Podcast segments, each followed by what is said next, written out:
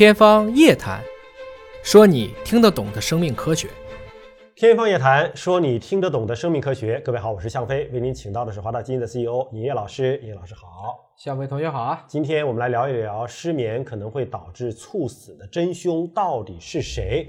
这个研究有了结论，当然这还是在动物身上做的实验啊。但是关于睡眠的研究，其实在历史上很早就有科学家们在做这样的研究了。比如说，一八九六年，俄罗斯的科学家们呢是在小狗身上做实验，让这些狗呢二十四小时运动不睡觉，五天就死了。哎啊，当然后来有科学家说你这个没有对照组啊，对吧？也不够科学严谨的。那么一九八零年代，芝加哥大学的研究人员呢是在大老鼠身上也是做实验，也是不睡觉啊，然后最后死了。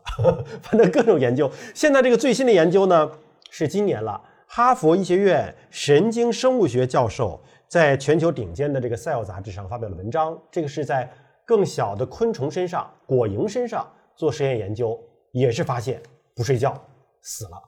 所以这是劝小朋友好好睡觉的很好的例子，是吧？是这个到底什么关系啊？怎么不睡觉就死了？这果蝇身上的研究得出了什么结论啊？人都是衣食住行嘛，对，不穿衣服能冻死，嗯，穿多了能热死啊。但是不吃食物不喝水，能饿死渴死，哎，如果不睡觉嗯，也不行，能困死。嗯但你要知道，说困死我了，你能说出这句话的时候，嗯，其实说明白了你想睡觉了。你还活着，那如果我强烈的去剥夺人体的一种基本的生存机能，嗯，它带来的结果是什么？就是导致这个能力崩溃吧？然后如果我在崩溃的条件下，我再持续的对你进行刺激，那就崩完了，哎就崩盘了就，哎这就啊是黄台之瓜何堪再摘？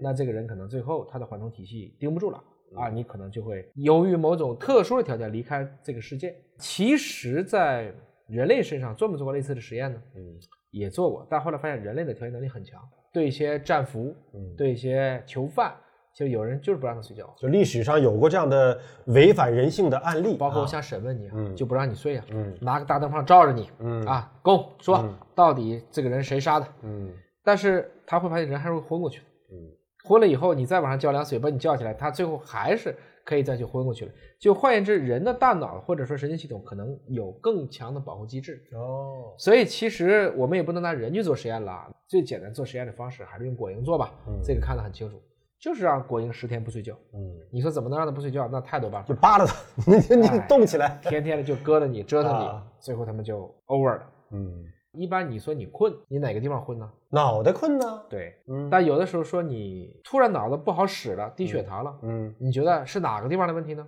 胃里缺糖了嘛，那实际上是我们吸收糖的机能供给糖的能力不够了。嗯换言之，在历史上一直大家做神经生物学的都在讲说睡觉啊叫 in the brain and for the brain，嗯我是在脑子里发生，我也为了脑子，嗯，但大家始终都没找到这个根儿上，这到底在哪儿呢？嗯很多人认为不在那儿。嗯那么经过这次的研究，他们用了一个代偿性的实验，最后发现原来引起猝死原因的这种物质的解决办法在肠道里。这是哈佛大学著名的睡眠研究员曾经发表过一篇文章啊，那是在零五年的时候就发表过了，标题就叫做 “Sleep is of the brain, by the brain, and for the brain”，就是你睡眠来源于大脑，对吧？属于大脑的一种休息的方式，同时它也是依靠和为了大脑。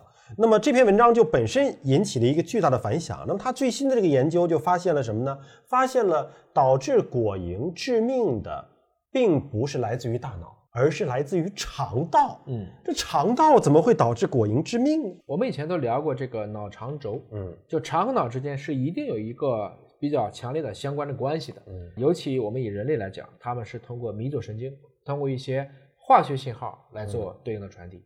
从这个意义上讲呢，我们想调节非常多的大脑的机能，实际上是可以通过调节肠道菌群，包括改变肠道菌群的培养基，嗯来实现其中的效果的。它的这种影响之深远，有的时候还真的已经大大超出了目前人类的这种思维的界限。因为毕竟你要明白，大脑当中的化学物质是怎么来的呢？嗯那还是吃来的。有很多的物质一定是通过食物，通过你的细菌的次生代谢产物来供给的。这篇研究了不起的地方就是在于它找到了分子层面的物质基础到底是什么。嗯，他在显微照片当中发现，这些不睡觉的果蝇啊，肠道当中呢有一种紫红色。他是仔细分析到底是什么，他发现那是大量堆积的高反应活性氧分子，叫 ROS。对这个 ROS 在肠道当中大量的堆积，最终导致这个果蝇就 over 了。对，这个就是接近于我们以前一直常说的一个理论啊，就是氧化还原理论。嗯他认为人体的衰老，包括我们当时说自由基、嗯啊，自由基是一种具备氧化性的一些物质，这些物质因为它要拿电子，嗯所以这个过程中就会破坏掉你们原来一个平衡的生态。那这种如果长期的积累，会让你衰老啊、长皱纹啊、脾气变坏啊，这里面的证据就更加明显。嗯大量聚集的这种 RS，最后导致你可以理解成这是一种真的是被困死的状态。但是，困死前他们发现了一个物质的高强度的积累，当然现在还只是相关关系。如果要证明因果关系，我要怎么办？就是当你把它的这个 ROS 清理了之后，会不会导致果蝇还会死掉呢？哎，人家还真就做这个实验了，他们找到了一种能够中和这个 ROS 的一种还原剂，对，对吧？就是我通过一种物质把这个 ROS 减少了，中和掉。哎，结果这个实验的结果发现果蝇活下来了，这就证明了这个 ROS 在肠道当中的这个物质对于这个果蝇是活下来对还是死去起到了关键性的作用。对，不能说是唯一因果，但至少是已经是比较强的因果关系。而且这个 RS 会在果蝇长期不睡觉的情况之下，会在它肠道当中进行积累和聚集。对但同时也给我们一个启发呀，就是通过还原剂清除它，这不就延续了命了吗？对，啊，它实验设计的很巧妙。第一个方式是困十天就死了，嗯，但是也可以让你睡呀、对呀，睡了以后发现，哎，这些果蝇又开始恢复到能恢复的寿命了、嗯啊，还可以。对，但如果再来一次打击，又再让让你你困，又让你困一下，不行了，就缓缓不过来了。换言之，这就是告诉大家，你二十岁的时候熬三天夜没什么事四十岁熬试试，嗯一次性可能就猝死了。嗯就是所有的生物在不同的年龄段，它的这种缓冲机制是有一个限度的。嗯，而第二个则是你后面说的，那四十岁的人就抱个保温杯喝点枸杞吧，嗯就变成了给你吃点这种还原剂。但是我们不是给保健品做广告，不科学的地方在哪里呢？嗯人家这个文章是找到了 ROS 这个分子是什么，然后有针对性的，就是针对它的还原剂是什么，是很明确的。您说您泡杯枸杞还原的到底是什么？不知道那物质是什么？而且大家也不要没事就觉得吃蓝莓、嗯，这个花青素，对，就是适当吃一点当水果吃，这没毛病。如果要靠吃蓝莓来实现，说我来清除自由基，那就要吃到多少蓝莓呢？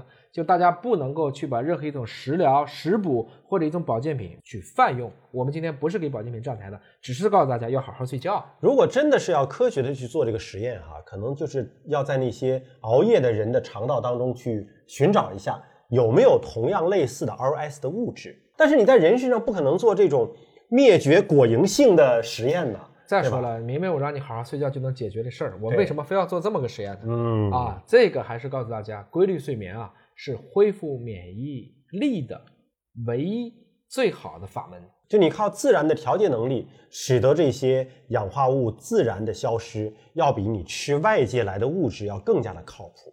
因为我们的人体的自身的修复能力是非常强的，而这种修复能力是取决于您要休息啊，对是吧？你不休息呢，这办不到。好，感谢您关注今天节目，下期节目时间我们再会。